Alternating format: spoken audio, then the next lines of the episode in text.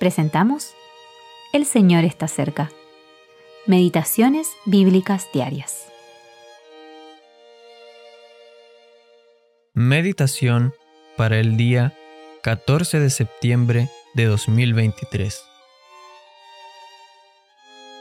Él, Simón Pedro, le dijo, Señor, dispuesto estoy a ir contigo no solo a la cárcel, sino también a la muerte.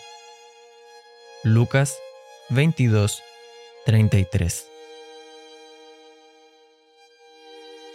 Simón Pedro, quinta parte. Su crisis.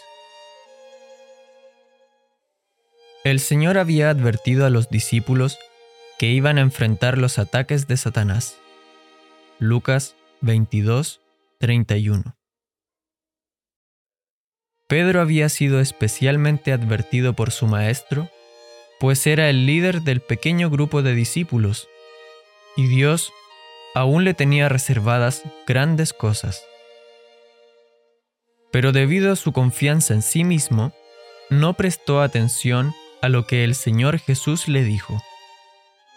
La frase de Simón Pedro, dispuesto estoy a ir, es clave para entender la caída que vino después. Sus palabras llegaron justo después de la advertencia del Señor de que Satanás quería zarandearlo y que esto lo conduciría a la mayor crisis de su vida. Simón Pedro realmente amaba al Señor Jesús y sus palabras fueron sinceras, pero no tenía idea acerca de la debilidad de la carne. Todavía no había aprendido lo que Pablo escribió después. Yo sé que en mí, esto es, en mi carne, no mora el bien. Romanos 7, 18. Jactarnos de nuestra fuerza, incluso de nuestra fuerza espiritual, y confiarnos demasiado en nuestro amor o fidelidad al Señor, sin duda nos llevará al fracaso. El apóstol Pablo escribió a los corintios, que eran espiritualmente jactanciosos y seguros de sí mismos, el que piensa estar firme, mire que no caiga. Primera a los Corintios 10, 12.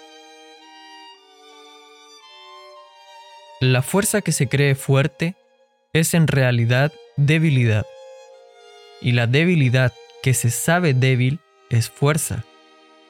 Si el secreto de la caída de Pedro está en sus palabras, dispuesto estoy, el secreto para ser guardado de esa caída estaba en las palabras del Señor, velad y orad, para que no entréis en tentación.